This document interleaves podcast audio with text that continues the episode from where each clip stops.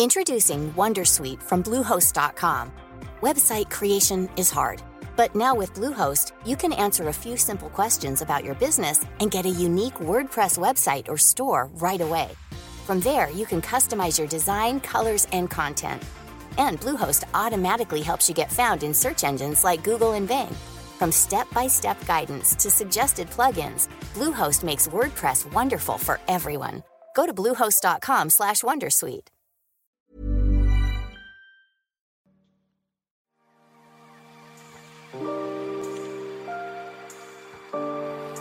Aquí comienza The Coffee.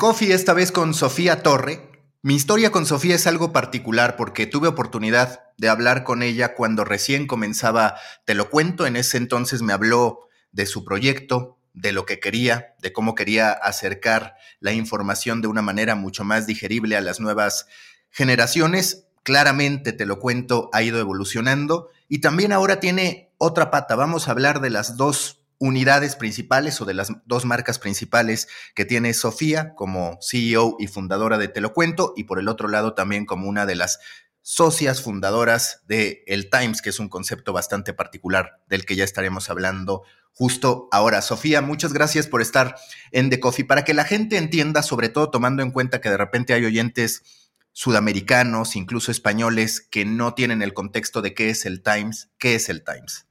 Claro que sí. Pues mira, em, hay una cuenta aquí que se popularizó muchísimo en México, que se llama Waxican, que básicamente es una sátira social, como este segmento alto o este segmento como muy aspiracionalista, eh, que pues, se burla de todo, de todas las frases que este, dicen este tipo de personas, de todos los escenarios en los que estas personas normalmente se encuentran, pero pues es una página de memes. Y en algún momento nos buscó, yo conozco a, la persona que, lo fundó y en algún momento me dijo, oye, se me antoja hacer un newsletter o una cuenta, todavía no lo tenía ahí muy claro, eh, que sea de noticias, pero contados con esta como perspectiva eh, de sátira y como con un humor pues muy crudo eh, que tiene la cuenta de Waxican. Al principio, la verdad es que estaba un poco escéptica, pero dije, pues vamos a, nunca, nunca había hecho algo así, pero dije, vamos a darle. Eh, tenía como caso de éxito, pues las cuentas en Estados Unidos, como este Fox Jerry, que pues era una cuenta de memes y después se volvió Jerry News. Entonces, no es la primera cuenta de memes que intenta hacer un producto así. Entonces dije, pues vamos a darle. Y bueno, así es como nace el Times. Eh, es un, tanto un newsletter como una cuenta en, en Instagram, que es donde está la mayor parte de la audiencia entonces, en resumen, te contamos justo una breve síntesis de lo que está pasando, en, sobre todo en México y en el mundo, pero eh, con un humor y con un punto de vista muy, diría, de, derecha, muy crítica con el gobierno. Eh, no, no, sé qué más, no sé qué más puedo decir. Sí, es que es interesante porque es un juego en el que los que no somos tan cercanos al gobierno actual, digamos, nos sentimos o nos podemos llegar a sentir identificados en varios, en uno o en todos los posteos que ahí se, se presentan y entonces se convierte en cierto modo también pues en un medio político que no lo es, más allá del, del, humor que hace y demás. Ustedes que han ido aprendiendo sobre esta comunicación, sobre cómo construir el estilo del Times, que en efecto es una sátira, que en efecto es una burla a los propios Whitesicans, que eso es lo más curioso, cómo terminas abrazando algo que se ríe de ti, que te ridiculiza en cierto sentido, pero que por otro lado te representa y que lo aceptas abiertamente y quizás hasta estás orgulloso de ser Whitesican. Pero cómo ustedes han ido descubriendo ese tono editorial que claramente también ya estaba puesto, digamos, por la cuenta de memes, por el Whitesican. Exacto, que algo aquí que, nos ha sorprendido y digo, seguro esto te lo diría también la fundadora de Waxican, es que ha sido todo un experimento social. La verdad es que al principio pues nadie sabía cómo se lo iban a tomar. y al final, como dices, la gente lo ha aprendido a abrazar y ese mismo tono lo metimos al, al Times. Entonces, siempre le hablamos a este lector que es Waxican, que todo el fin de semana estuvo en eventos sociales, que este, obviamente en los eventos más como VIP de elite, de lo que quieras, y entonces que no se enteró nada el fin de semana o el día anterior, y entonces por eso le, contamos las noticias, ¿no? Eh, nos hemos dado cuenta que hay gran interés, o sea, es muy chistoso, pero hay gran interés por escuchar las, las noticias de esta forma. Eh, también eso es algo que no sabíamos, porque igual pues dices, no, la gente prefiere leer pues, noticias que, digo, lo que todos los que creamos eh, eh, un medio de noticias creemos, ¿no? Que la gente quiere leer noticias que sean objetivas, que se hable de una forma pues relativamente seria. Bueno, este, en Te lo cuento nunca le hemos hecho así, pero bueno, sí guardamos como cierto profesionalismo. Y aquí sí nos salimos por completo de todo. Eh, le tiramos a todos por igual, que creo que esa parte ha ayudado. Eh, no, no es que a unos personajes, por ejemplo, en la política los consintamos y a otros les tiremos. La verdad es que aquí le tiramos a todo mundo por, por parejo. Y entonces hay gente que nos dice, me da tanta flojera leer las noticias que la verdad lo único que leo es el Times. Entonces digo, para mí ha, resultado un experimento muy interesante y, y pues nada, ahora sí que vamos viendo, vamos aprendiendo. Es muy nuevo todavía, entonces hemos ido aprendiendo a lo largo del camino, entonces seguro que, verán más cambios y, y pues vamos a ver a dónde llega esto. Es que tienes razón, a final de cuentas yo ahorita lo analizo con el propio estilo que yo he utilizado en TikTok o por ejemplo también quizás ya llevado al extremo, pero el cómo se hizo de un lugar Chumel Torres con el pulso de la República, que es yo tengo esta base que es igual para todos, que es la información, pero esa información que todos la tenemos, le voy a dar un tono, le voy a dar un estilo que se termina convirtiendo en gags qué es lo que ustedes han hecho, pues al cómo se refieren a los políticos, que como dices, no es necesariamente en contra de Claudia Sheinbaum, aunque claro, pues aparece más Claudia Sheinbaum que otro, porque ella está en una posición de gobierno trascendente, digamos, pero es una realidad que esto pone en ventaja a los que tenemos, digamos, la oportunidad de expresarnos y de, como dices, editorializar sin que necesariamente sea una crítica, es más bien estar construyendo estos personajes que están dentro de la misma historia. Exacto, exacto. Totalmente. Oye, y cuando ahora presentan, relanzan el Times, a mí me gustó, tengo que decirlo, el video de gancho que utilizan poniendo de argumento al becario que pues estaba obsesionado con poder volver, pero que a final de cuentas no hay para pagarle. Sé que es meramente una historia de marketing que tuvo su impacto, pero ¿qué es lo que las lleva realmente a esta decisión de decir, a ver, hemos demostrado que hay viralidad en las redes, que hemos, eh, que tenemos buenos números en Instagram, pero tenemos que trasladar la principal relevancia, digamos, al newsletter, que creo que sin duda es un paso complicado porque se consume muy bien en Instagram, incluso ahora mismo, pues hay algunas personas que veo que les están reclamando de, ay, me gustaba más antes porque podías ver la información completa. ¿Cómo va esa transición y sobre todo, por qué deciden hacer esa transición? Ok, mira, aquí sí, o sea, como dices, al final fue pues pura estrategia de marketing. Digo, aquí te voy a contar un poco también lo que pasó. Por ahí de diciembre nos damos cuenta que la cuenta de Instagram corría riesgos en cuanto a, pues le estábamos tirando a mucha gente y había gente que no le empezaba a gustar un poco que le tiramos así de fuerte. Entonces empezamos a recibir, pues digámosle, notificaciones de que nos podían dar debajo la cuenta, de que podían pasar, pues que podría haber una repercusión por el tipo de lenguaje que estábamos llevando y pues que no era sostenible mantenerlo así al final, aunque le tiras a todo mundo, pues como dices, siempre hay algunos actores políticos a los que les acabas pegando pues un poco más porque son los que están, están en la agenda de las noticias.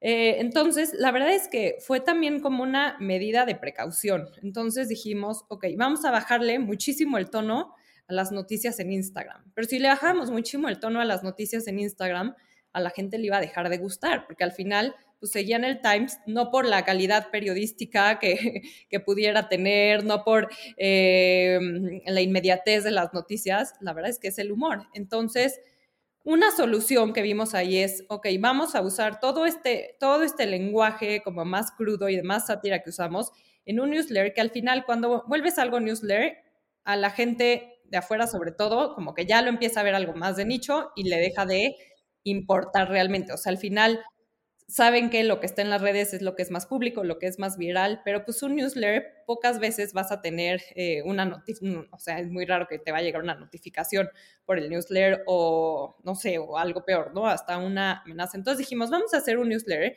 y vamos a seguir con el Instagram, pero le vamos a bajar un poco el tono y vamos a hacer que se suscriban para que en el newsletter vean como la versión completa y digamos que como la versión como no censurada. Entonces, hoy en día en Instagram subimos una versión que es mucho más chiquita, no, no sé si te has dado cuenta, pero mucho más light en términos como de, este, hasta de apodos. Eh, y ya en el newsletter nos vamos a más. Y ya dijimos, mira, si vamos a hacer un newsletter, pues vamos a ver qué tal funciona este modelo de, de suscripción de paga que nosotros en, en, Te lo cuento o en Business Tribe, que es otro newsletter que, que, traemos que ahorita te cuento, este, no habíamos intentado. Esto fue idea de, de la Waxican. Me dijo, pues vamos a, a, ver si funciona. Que también, como te digo, ha sido un experimento. Al principio yo dije, híjoles, este, un newsletter de paga y no es un newsletter que vaya a ser eh, de superanálisis, que vaya a ser de profundidad, pero la verdad también ahí nos hemos sorprendido. O sea, ya tenemos cientos ahí de suscriptores de, de paga que el 30% pagaron el fee anual, o sea, confiaron muchísimo en nosotros porque ya para pagar el fee anual es que sin ni siquiera haber recibido el primer eh, newsletter, pues es que confiaron también en el, en el contenido. Entonces, pues esa es un poco la historia detrás. Entonces, pues es una parte también como de precaución de decir, tampoco podemos depender de, Instagram. Instagram el día de mañana nos, cierra la, la cuenta. Eh, en el newsletter, la versión gratuita que teníamos, había tenido un crecimiento, pero había parado eh, eh, un poco. Y ahora de paga, la verdad es que no sé, no sé qué sea, pero ahora hay muchísimo más interés en el newsletter. Creo que cuando le pones un valor a algo, al final la gente y, esto te digo, también ha sido como interesante para nosotros ver. Al final, cuando le pones un valor, entonces la gente automáticamente lo toma como, ah, es algo en lo que tengo que estar o es algo de mayor valor. O sea, no sé, también eso ha sido interesante porque la base creció en vez de hacerse chica.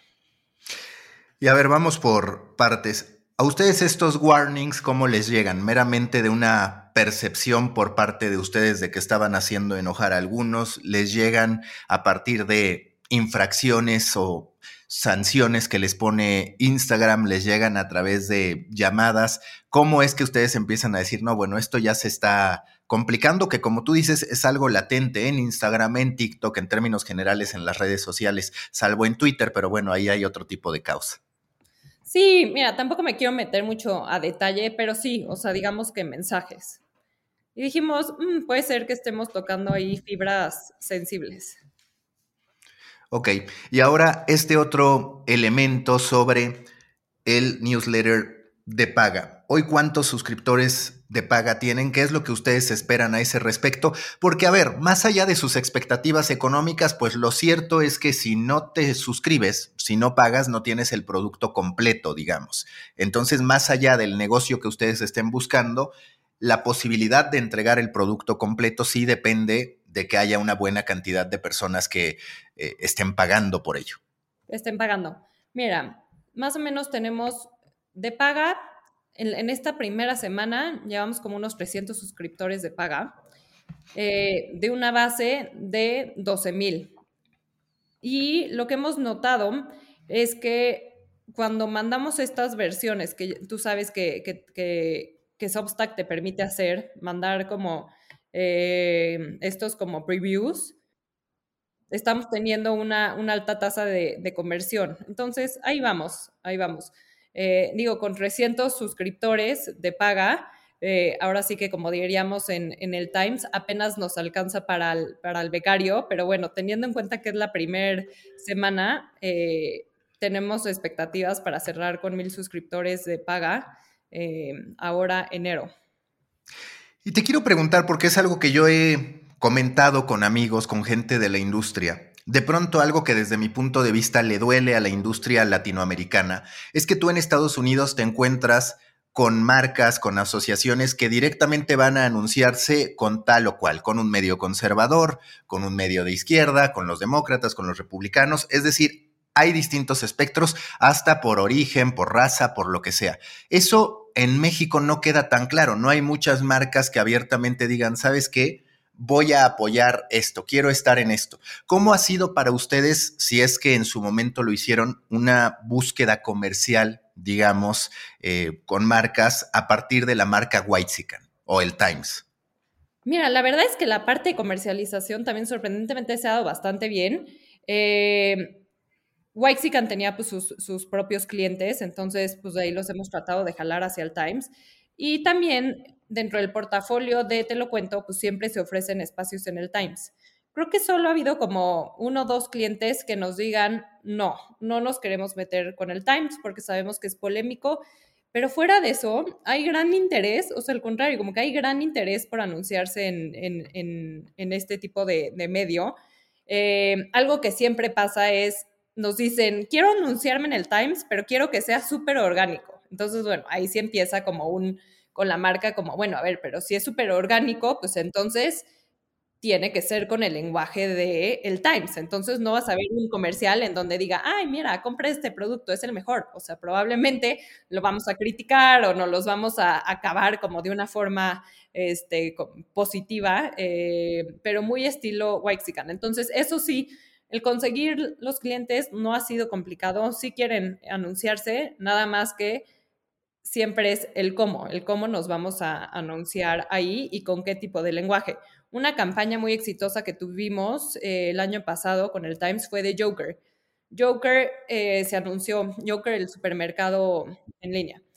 Se anunció con Te lo cuento, entonces Te lo cuento, les creamos eh, una serie de copies que iban muy de acuerdo al público de Te lo cuento, frescos, juveniles, digeribles, entretenidos, o sea, todo el ADN de, de Te lo cuento y luego les creamos copies para el Times, igual con el ADN del Times. Y la verdad es que quedaron muy, muy bien. Este, tanto el cliente como nosotros acabamos felices. Entonces creo que los clientes que se han atrevido y decir, sí, voy a hacer una campaña orgánica en el Times, les ha, les ha ido muy bien. Pero sí, ahí es donde la parte donde no ya todo el mundo se anima, ¿no? A que nos den como más libertad creativa y nosotros decidamos qué escribir sobre la marca. Y además entender que ustedes, más allá del nombre y del estilo que utilizan y del público al que se dirigen, no se han metido en tantos problemas de hate como de pronto sí otros productos que pudieras decir son para audiencias similares, pero que sí escalan a un nivel en el que esa viralización lleva a la cancelación, digamos.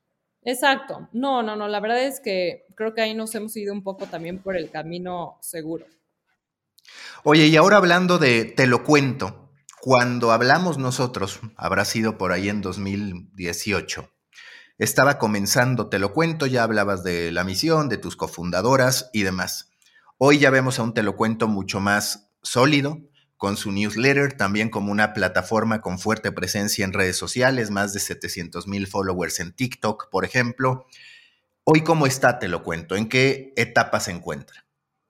Hoy te lo cuento, ya lo vemos como un pequeño grupo de medios que tiene, te lo cuento, el Times, el podcast, que lo vemos como un producto separado, aunque es parte de Te lo cuento, lo vemos como un producto separado, y el más reciente Business Drive, que es un newsletter financiero que acabamos de, comprar, que nació en Monterrey, tiene una pequeña base como de 15 mil suscriptores, y lo compramos como para eh, completar esta, este como brazo financiero.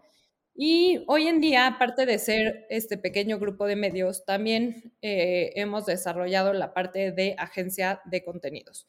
Entonces, eh, por ejemplo, producimos un podcast para los ejecutivos de Nestlé, eh, que les enviamos cada viernes. llevamos todas las redes sociales de GBM, la casa de bolsa. Entonces, esta parte como de agencia de contenido, que también queremos ir pues queremos que se vuelva más sólida, más fuerte en este 2023. También nos ha ayudado mucho a eh, compensar eh, cuando no hay tantas campañas, cuando, por ejemplo, en 2020, que fue pésimo año en términos de publicidad, bueno, por lo menos para nosotros, fue muy bueno del lado de la audiencia, muy malo para el lado de la publicidad.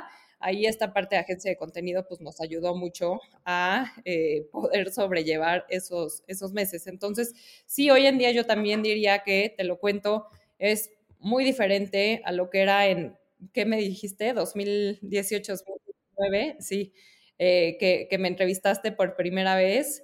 Em, el equipo está muchísimo más sólido. Hoy en día, pues yo me he salido casi de, de la operación diaria y digo, siempre, o sea, nunca te puedes salir al 100, pero diría que estoy un 80% fuera y entonces pues estoy viendo otros temas de alianzas, este, todo el tema con los inversionistas, eh, de expansión de nuevos negocios y el equipo editorial ya es muy, muy sólido. Eh, entonces, la verdad es que pues ahorita tenemos, ahora sí que para dónde crecer, lo cual me hace muy feliz. Dos preguntas que siempre le interesan a las personas. Primero, ¿cuántas personas están en el equipo, en la organización, digamos, de Te lo cuento como un grupo de medios? Y por el otro lado, si tuvieras que hablar de un porcentaje de distribución de fuentes de ingresos, es un 50% agencia de contenidos, 30% te lo cuento. ¿Cómo es ese PAI, digamos, de distribución de ingresos? Sí, ok. Somos 14 personas que estamos en el grupo de, en el grupo de medios. Eh, y sobre el porcentaje de distribución, bueno, ¿cómo está distribuido? Es más o menos 40% agencia de contenido, otro 50 y, digamos, 5% de em, publicidad, de campañas publicitarias, que sobre todo, digo, tú lo sabes muy bien, pero es sobre todo eh, branded content, más que, más que ads página o lo que sea. Y otro 5% de eh, Patreon, que también tenemos por ahí nuestro, nuestro Patreon, eh, que son pocas personas las que pagan esa membresía, que nosotros no le llamamos membresía, como la del Times, por ejemplo, que es así, es una membresía, esta la, la vemos como una donación, pero bueno, representa ese 5% restante.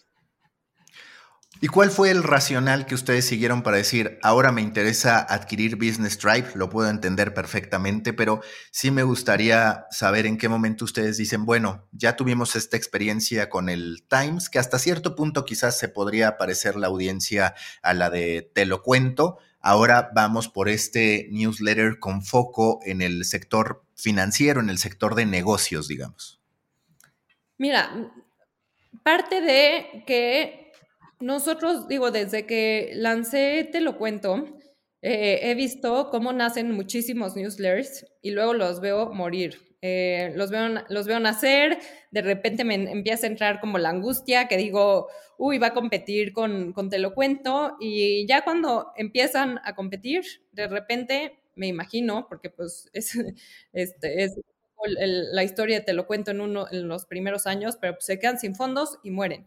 Y Business Tribe, eh, justo como que lo, veíamos como una competencia, digo, aunque estas son noticias financieras y probablemente iban, nació en Monterrey, entonces el público es eh, mucho más grande y está ubicado sobre todo en el norte del país, eh, pues lo veíamos como una competencia y nos encantaba la forma en la que lo redactaban. O sea, la verdad es que el contenido es muy, muy bueno. Luego nos enteramos que todo estaba a cargo de dos personas, o sea, en la organización había dos personas y que también estaban teniendo problemas para monetizar. Entonces, pues vimos ahí una super oportunidad.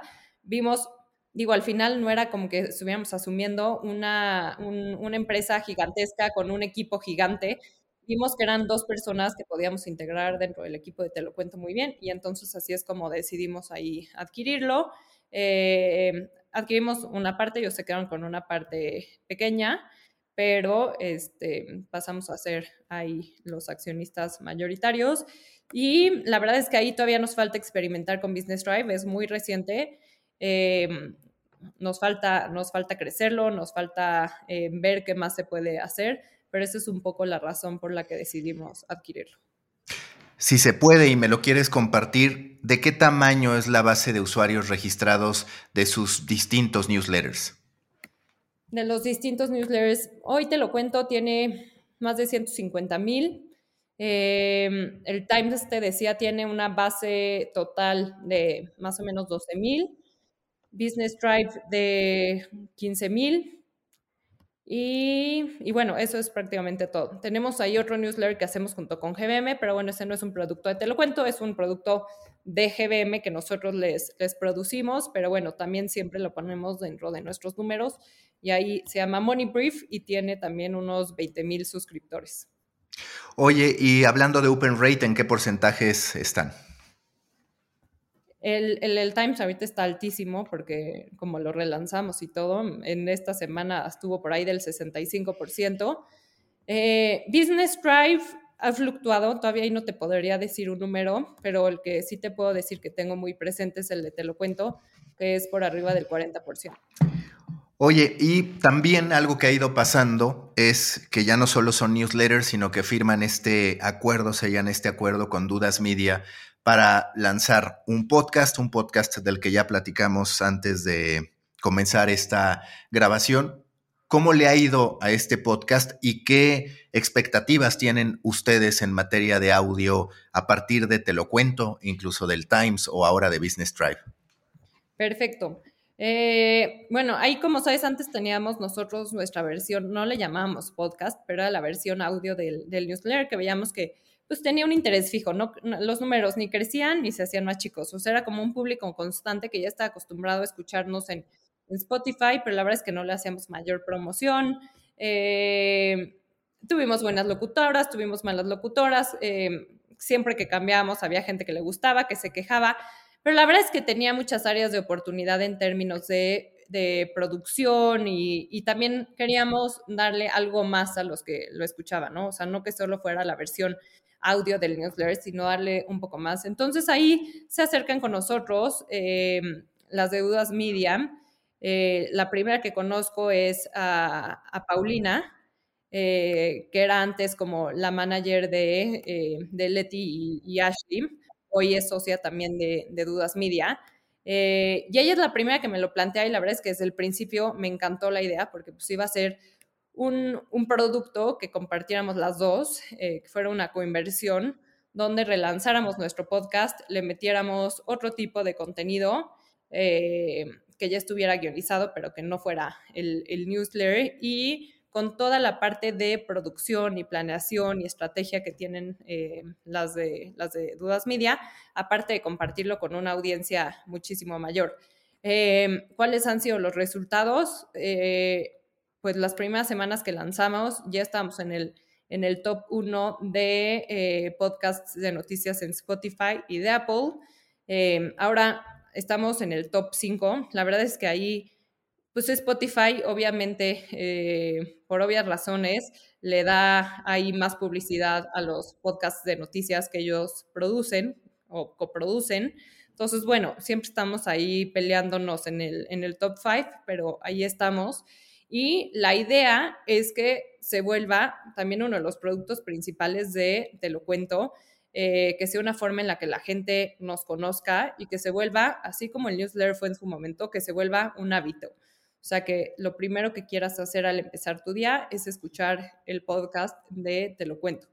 Eh, la verdad es que es un producto muy padre, las voces son espectaculares, si por ahí lo has eh, oído, pero la combinación de voces quedó muy bien. Y bueno, es porque esté hablando de mi propio producto, pero la verdad es algo que eh, me enorgullece bastante y que digo, yo soy la primera que lo escucho todas las, las, mañanas. Pero sí, la idea es seguir creciendo muchísimo este, este podcast y pues competir no solo en la categoría de noticias, sino en la, en la general, ¿no? Que digo, como sabrás, pues están los de Spotify, pero fuera de los de Spotify, de repente empiezan a entrar pues los que originalmente eh, eran radio y que entonces pues ya sabes que lo convierten como en podcast, pero pues es radio. Sí, sí, hay un terreno ahí todavía por explorar, un ecosistema que tiene que madurar. Yo he hablado muchísimo de esto que tú dices, de decir, a ver, por un lado Spotify te incentiva a que hagas podcast, pero después tú haces podcast y te mete a un terreno desigual, porque de pronto hasta puede tomar a tu propia audiencia y ponerte un show parecido como publicidad y claro, pues es una herramienta significativa de atracción de usuarios y una competencia desleal que se va acentuando. En términos de conversión, ¿qué tanto les ha ayudado el podcast también para llevar registros al, newsletter? O más bien dirías que es gente que ya conocía Te lo cuento, que ahora también está escuchando Te lo cuento. Sí, no, la verdad es que eh, como herramienta de conversión, no, o sea, no, no, no, no, no lo ha sido. Eh, yo creo que se ha capitalizado una gran parte del público de eh, los canales de Dudas Media, o sea, se regalan dudas, despertando, durmiendo. Entonces es esta nueva audiencia que ha llegado y que ha conocido, te lo cuento, por el podcast. Eh, sí convierte, por ejemplo, en seguidores para redes sociales, pero no necesariamente al, al newsletter. Oye, ahora me interesa porque hace unas semanas se generó toda una controversia que posiblemente estás enterada en torno a Actuality. El país de España publica un reportaje hablando de Actuality, de cómo es el medio más seguido del mundo en español, con más de 4 millones de seguidores. Es cierto que en esa entrevista quizás hay una falta de experiencia de la fundadora diciendo que encubrían publicidad y de ahí se agarran muchos periodistas y medios para criticar. Tú eres también de esos medios que no necesariamente generan información, sino que curan información y la cuentan de manera distinta. ¿Cuál es a la distancia, pero entendiendo que te pueden llegar a ti también esas opiniones, esas calificaciones, tu percepción sobre ese rechazo del que yo he escrito mucho de los medios tradicionales hacia este entendimiento de decir, bueno, es que si hay algo de mérito detrás de cómo te cuento la historia, más allá de que los ingredientes, la información esté ahí y que yo no la haya generado. Sí, no, me he metido, me he súper metido esta polémica, se me hace muy interesante. En un foro a mí también me lo preguntaron, eh, me preguntaron sobre este tema de derechos de autor, que si tomamos el contenido, o sea que no, no, no, no nos hemos eh, liberado por completo de esa, de esa polémica. Te diría dos cosas. Una es que te lo cuento, ya no es curación 100% de noticias. Al final, nosotros, como cualquier otro medio, tenemos agencia de donde tomamos también las notas y producimos nuestro propio contenido. Eh, ahora, en 2022, hicimos, nos fuimos a Monterrey, hicimos un reportaje sobre la escasez eh, de agua, este punto cero al que llegó Monterrey en, que fue junio, julio. Donde entrevistamos, donde hicimos, digo, nuestro primer reportaje, hemos hecho otro tipo de contenido también propio. Entonces ya no vivimos al 100% de la curación de contenido. Pero ahora, em, sobre lo que dices de la crítica, por supuesto que tiene muchísimo mérito el cómo se está contando las cosas. Y creo que los medios tradicionales, más allá de meterse en la crítica, pues a lo mejor deberían de estar experimentando ellos cómo más pueden contar su propio contenido, ¿no? A nosotros nos pasaba mucho, por ejemplo, que llegábamos a talleres eh, donde estaban directivos de otros medios y, este, por ejemplo, en talleres de Meta, ¿no? Entonces, era de cómo crear contenidos multiformato con todos los reportajes que ya tenían. Y entonces, pues para ellos ese era el dilema. Tenían todo un banco de contenido y ahora cómo lo transformaban en algo que la gente viera. Y nosotros nos pasaba todo lo contrario. Teníamos ya el formato en el que sabíamos que era exitoso y que eh, podía llegar a grandes audiencias, pero no teníamos ese banco de contenido. Entonces, creo que es, eh, como te digo, es algo que los medios tradicionales tienen que enfocarse de cómo convertir su contenido en algo que la gente joven quiera escuchar, quiera consumir y nosotros, pues es tampoco vivir 100% de la curación de contenido. O sea, cómo podemos cada vez, digo, conforme se va, te digo, te digo, el equipo es cada vez más sólido, eh, hay de distintos perfiles, también cómo podemos nosotros empezar a crear nuestro propio contenido. Entonces, digo, no sé si ahí responda a tu pregunta. Oh, sí, me parece que es la misma conclusión. Yo lo que les digo a los medios tradicionales es a ver, tienen ustedes este cuestionamiento, lo que tendrían que preguntarse ustedes es por qué, teniendo de primera mano esa información, no han podido dar con un formato que conecte mejor que estas cuentas, que al final, pues todos los que llegamos a curar, que además ellos mismos lo hacen, pero todos los que llegamos a tomar información de otros, pues lo hacemos en un segundo momento. Si tú ya tienes el formato, tú puedes ser de origen el que haga que más viaje tu información, la historia que estás contando y demás. Entonces coincido plenamente con eso. Hablando de tus referencias, ¿qué medios de nueva generación son para ti inspiración, son para ti objeto de observación a nivel mundial, de decir, me gusta mucho cómo lo están haciendo, entienden el nuevo comportamiento de las audiencias. Mm, se me hace, digo, y más que los admire, se me hace, se me hace interesante. Eh, tú has hablado también de esto, pero por ejemplo, me interesa mucho ahora que Morning Brew compró este medio de TikTok que se llama Our Future eh, el modo en el que están haciendo este tipo de videos y que se vuelven explainers cada vez más fácil de entender, me encanta. Me encanta ese modelo. Creo que nosotros todavía tenemos ahí mucho que experimentar. Em, me gusta. Actuality, pues, o sea, sin duda sigue siendo eh, referente. No, no porque sea algo en lo que nos queremos convertir, porque digo, creo que nosotros ya pasamos por esa, por, eh, eh, por esa etapa de curar contenido y crear, nada más contarlo de una forma diferente. O sea, creo que vamos más allá, pero sigue siendo un, buen parámetro. Aquí en México, ¿qué, te podría contar? Está bien si en México no, no, no, no hay tanto como quisiéramos. A ver, yo, por ejemplo, yo, yo creo que Pictoline pues es bastante relevante lo que, lo que hace, más allá de que ya lleva años. White Paper también en su modelo de negocio. sí, White Paper, el modelo de negocio pues se me hace súper interesante. Obviamente les ha resultado súper exitoso. White Paper no estoy suscrita y aún así me llegan eh, la versión de Sundays que, que, mandan y la verdad es que el análisis que, que hacen lo hacen muy, muy bien. Eh, me gusta. Eh, digo, sigue siendo como para un al final lo veo como un producto pues más de nicho, eh, como de empresarios, empresarios que quieren saber sobre lo que está pasando, sobre la competencia y, que se quieren meter a ver a fondo como de diferentes temas, pero sí, sin duda me gusta cómo lo ha hecho René. Pero sí, estoy pensando en México ahorita no me vienen a la mente otros medios mexicanos, pero bueno, internacionales se me sigue haciendo interesante lo que hace Washington Post. Eh, por ahí platicábamos en un, en un foro al que fuimos eh, con alguien de Washington Post que nos decía, nuestra meta es de 65 años en adelante, obviamente que se vuelvan suscriptores de paga de, 35 a 65 que lean las noticias en cualquier red social.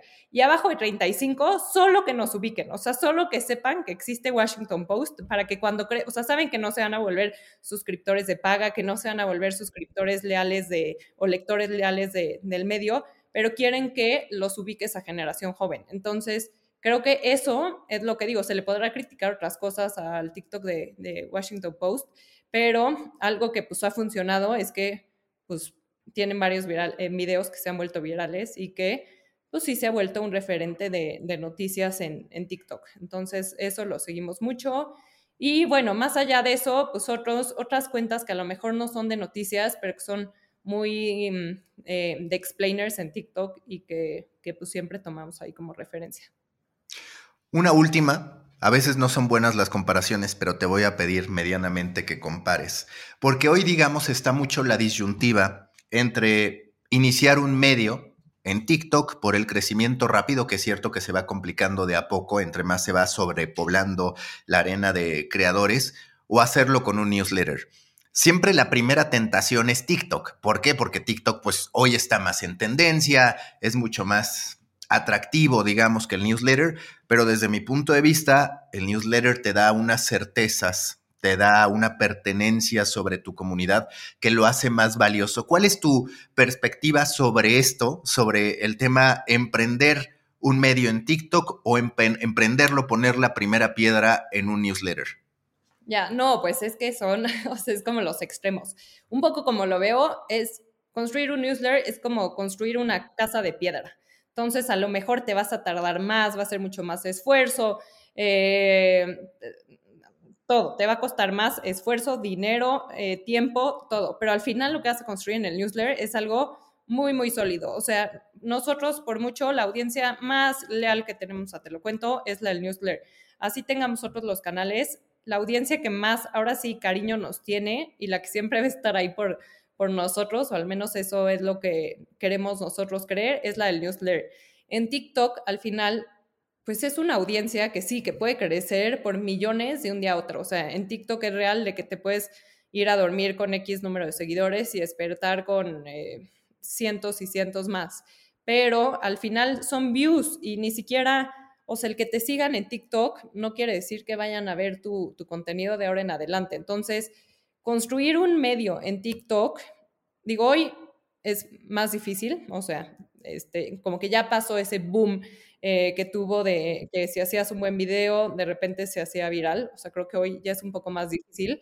Pero fuera de eso, por ejemplo, nosotros, nuestros 700 mil seguidores, eh, lo vemos como una currency eh, diferente a Instagram. Por ejemplo, nuestros 200 y cachos seguidores, 200 mil y cachos seguidores de Instagram, los vemos pues, más valiosos que los 700 mil followers de, de, TikTok por esta razón que te digo, ¿no? No quiere decir que se vayan a, a comprometer con tu marca, que vayan a hasta eh, la publicidad que vean, que vayan a comprar algo. O sea, no, no, no quiere decir nada. Entonces, un medio en TikTok, si bien son muy innovadores, eh, están haciendo muchas cosas que probablemente vamos a seguir viendo en, en los, eh, en, en, los medios, pero no, no creo que sea algo pues sólido. O por ejemplo, creo que tú por ahí en un newsletter decías que si comprarías un medio de TikTok. Yo, yo voté que no, o sea, no compraría un medio de, de TikTok porque sé que no estaría comprando una comunidad, estaría comprando likes. Sí, sí, sí, porque ni siquiera audiencia, o sea, al final depende de un algoritmo, depende de sus decisiones. Estoy de acuerdo contigo. Sofía, ojalá no pase tanto para que nos volvamos a encontrar, para que me cuentes las novedades de el grupo de medios que ahora conforma Te lo cuento. Muchísimas gracias, mucha suerte con el Times, que a mí me divierte mucho, mucha suerte con Te lo cuento y ahora también con Business Drive. Por favor, avísame cualquier anuncio que haya importante para la comunidad, para que la gente de medios y de contenido se entere. Claro que sí, muchísimas gracias, Maca. Venga.